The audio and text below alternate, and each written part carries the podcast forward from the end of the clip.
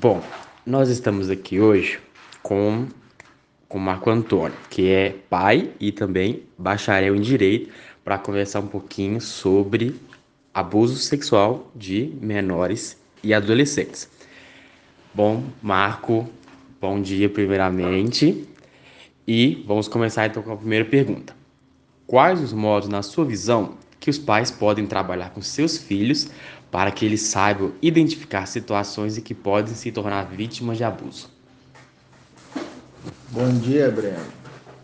Na minha opinião, a forma de se trabalhar com criança, pois geralmente quem não tem muito discernimento seriam crianças abaixo de 5 anos, 6 anos, crianças menores, porque pessoas maiores, né, adolescentes, já tem como identificar esse tipo de abuso. Mas eu entendo que falando com as crianças, é, as partes íntimas não podem ser tocadas por outras pessoas, é, e conversando bastante. E, além disso, mais importante são os pais prestarem atenção em qualquer modificação na, na forma de atuação da criança. Se ela começa a, a rejeitar um certo ente da família, ou de repente não quer ir mais para a escolinha, porque o abuso de menores ele não é feito só no ente familiar. Ele pode acontecer no escolar, ele pode acontecer na escola. Então eu creio que seja isso. Ah, os pais estarem sempre atentos a qualquer mudança na atitude da criança e, e sempre mostrar que as partes do corpo que não podem ser, não devem ser tocadas por ninguém, até mesmo por outras crianças. Eu entendo dessa maneira. Hum, entendo. Bom, a próxima pergunta é: qual o papel do direito enquanto ciência humana na busca por meios de coibir tais crimes?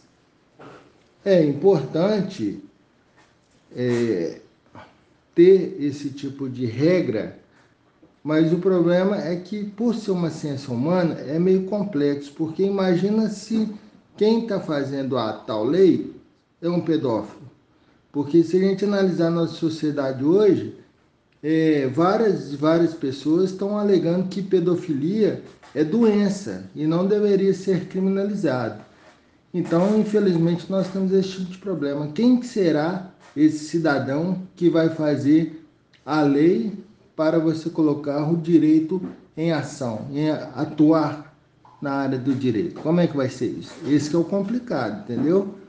Porque se às vezes um ente querido está abusando daquela criança, um de fora vai fazer uma regra para. É meio complexo, mas é interessante. Vamos ver o que vai acontecer. Entendo. Boa pergunta. Boa resposta. Agora a pergunta da Stephanie Schiffner dos Santos. Mesmo com todas as arguições tragas pela Constituição Federal, o Estatuto da Criança e do Adolescente e o Código Penal, o medo de se efetivar uma denúncia de abuso e violação é evidente. Ainda mais quando se trata da realização do ato por linhagens mais próximas, o que de fato é a grande maioria.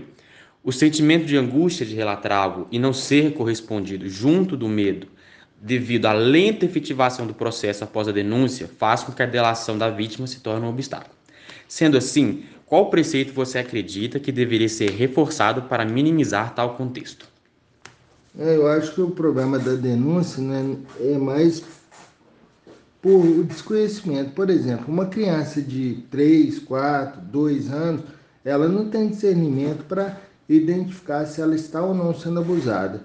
Então, no caso, essa, essa denúncia teria que vir por parte de um adulto, uma pessoa que tem discernimento para analisar e perceber que aquela criança foi ou está sendo abusada.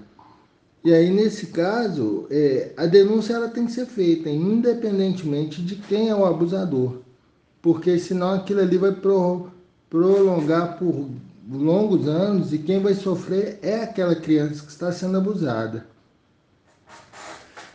Muito interessante mesmo essa resposta do Marco Antônio. A gente vai terminar por aqui. Bom, Marco, muito obrigado pelo seu tempo e muito obrigado a você também, ouvinte. Por nada, sempre à sua disposição.